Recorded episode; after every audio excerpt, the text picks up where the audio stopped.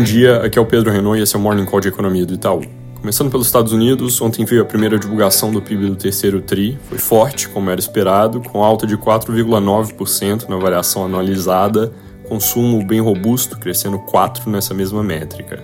Chamou atenção também o crescimento do gasto do governo, que veio bem acima do que a gente esperava, com expansão de 4,6%, enquanto nossa expectativa era 2,2% e o mercado como um todo via coisa parecida. Esse número vem surpreendendo para cima e a gente está até reavaliando a nossa estimativa para ele no quarto TRI, cerca de 2,5%. A propósito, o crescimento médio do gasto do governo nos últimos quatro trimestres foi 4,5%. Isso é, obviamente, parte importante da questão das treasuries que vem subindo. Nossa estimativa para o PIB como um todo é crescimento de 1,3% no quarto TRI, então colocando ali na conta uma desaceleração relevante, mas está ficando com risco de ser um número melhor. Para o ano fechado, a projeção é 2,3%.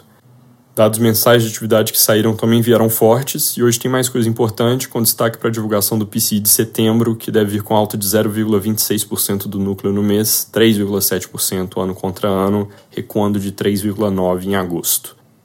Na Europa teve decisão do ECB sem grandes surpresas, juros estáveis, tom cauteloso com atividade, mas enxergando que a inflação segue alta, então que é necessário manter juros em patamar elevado por um período longo, sem falar de cortes. Passando pela China, lucros das empresas tiveram nova alta em setembro, 11,9% na variação ano contra ano, desacelerando com relação aos 17% do mês anterior, mas reforçando ainda assim o quadro de estabilização, dado que antes esses números estavam rodando no negativo. Isso para a gente é mais sinal de que os estímulos, de fato, ainda que não sejam gigantescos, estão tendo seu efeito esperado de contendo a desaceleração da economia.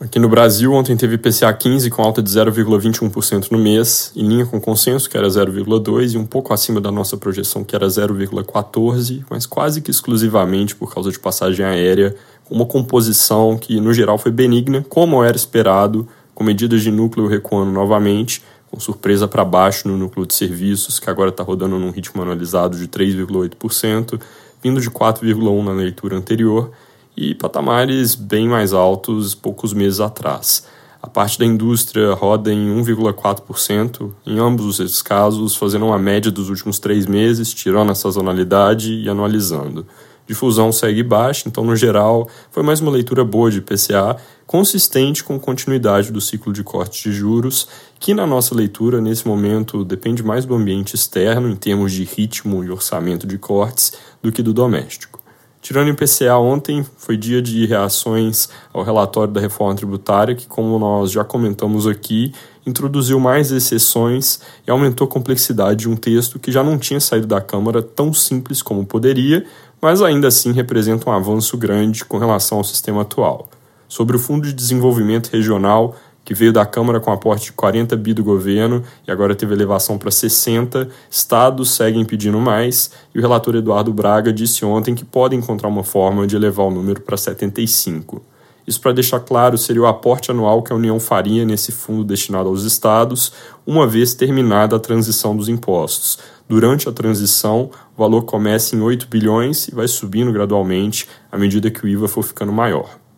Na agenda de medidas arrecadatórias, a Folha reporta que o ministro Haddad pede ajuda ao presidente da Câmara para acelerar os trabalhos, com o fim do ano se aproximando, ainda com itens importantes em cima da mesa, como a questão da chamada subvenção, que é aquele texto que limita a capacidade de empresas de abater isenções estaduais da base de cálculo de impostos federais. Esse é um item grande na previsão de receita de governo para o ano que vem e ainda precisa ser discutido, aparentemente é o próximo grande tema. Na semana passada, por insistência da liderança da Câmara, o governo mandou o projeto de lei, porque MP sobre o assunto estava deixado de lado, mas o broadcast reporta hoje que o ministro pediu ao presidente da Câmara que analisem a MP mesmo e não o projeto de lei, talvez contando com um pouco mais de boa vontade pós-nomeação da Caixa, e aí com o objetivo aqui de tentar fazer a coisa valer mais rápido, porque se for o projeto de lei, vai ter uma noventena que tira a arrecadação dos primeiros meses do ano que vem.